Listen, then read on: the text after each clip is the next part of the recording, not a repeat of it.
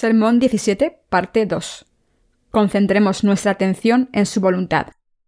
Apocalipsis capítulo 17, versículos 1 al 8.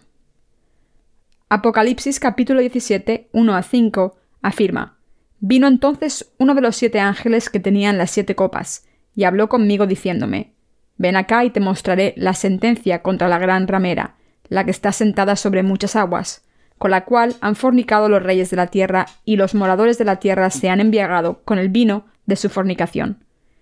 Y me llevó en el espíritu al desierto, y vi a una mujer sentada sobre una bestia escarlata llena de nombres de blasfemia, que tenía siete cabezas y diez cuernos.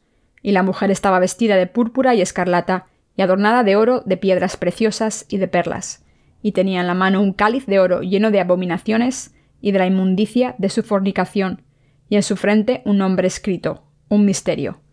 Babilonia la Grande, la madre de las rameras y de las abominaciones de la tierra. La ramera en el pasaje anterior se refiere a los religiosos de este mundo, y nos dice que han caído en los lujos extravagantes con las cosas del mundo y la abundancia material dada por el Señor. Se adornaron a sí mismos con toda clase de lujos, con collares de oro y aretes de diamante, y se pusieron toda clase de aceites fragantes. Este pasaje nos dice que en su mano estaba una copa de oro, y que estaba llena de abominaciones y de la suciedad de su fornicación. Esto es lo que Dios le mostró a Juan.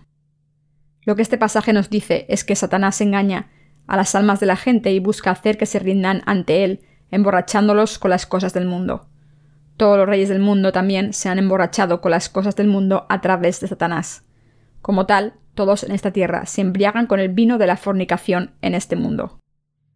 Satanás logra sus metas cuando la gente se emborracha con la marea de este mundo, sus placeres y su ambición material. La verdad es que su meta es evitar que la gente se vuelva a Dios. Para hacer eso, Satanás emborracha sus almas con las cosas materiales del mundo. Debemos darnos cuenta de esta verdad.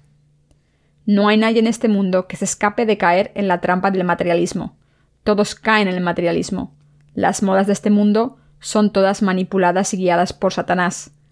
Todos piensan que tienen un estilo único. Pero detrás de esto descansa un manipulador, y este manipulador no es ningún otro que Satanás. Es por ello que no debemos vivir hundidos en el materialismo, sino que debemos vivir bebiendo su palabra y haciendo las obras de Dios. La palabra del Apocalipsis de Dios nos revela a través del apóstol Juan esta verdad. Entonces, ¿qué está tratando de decirnos Dios con esta palabra? Nuestro Señor nos está diciendo que no debemos saturarnos a nosotros mismos con este mundo, sino que estemos contra Él. En otras palabras, Él nos está diciendo a nosotros los santos que pensemos y creamos en Dios con nuestros corazones. La primera de Juan 2.15 dice, No améis al mundo ni a las cosas que están en el mundo. Si alguno ama al mundo, el amor del Padre no está en él. Cuando nuestros corazones aman las cosas materiales del mundo, Dios no puede habitar en nuestros corazones, pero cuando nuestros corazones se despojan de las cosas del mundo, entonces Dios habitará en nuestros corazones. No debemos vivir nuestras vidas saturados con las cosas materiales del mundo.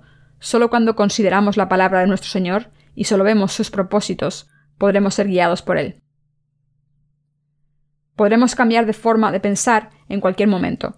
Cuando las cosas del mundo tratan de entrar en nuestro corazón, debemos rechazarlas siempre. Entonces podremos sacar todas las cosas sucias de nuestro corazón y nuestros corazones pronto se disolverán en el propio corazón del Señor. ¿Qué desea nuestro Señor de nosotros? ¿Y qué nos dice que hagamos?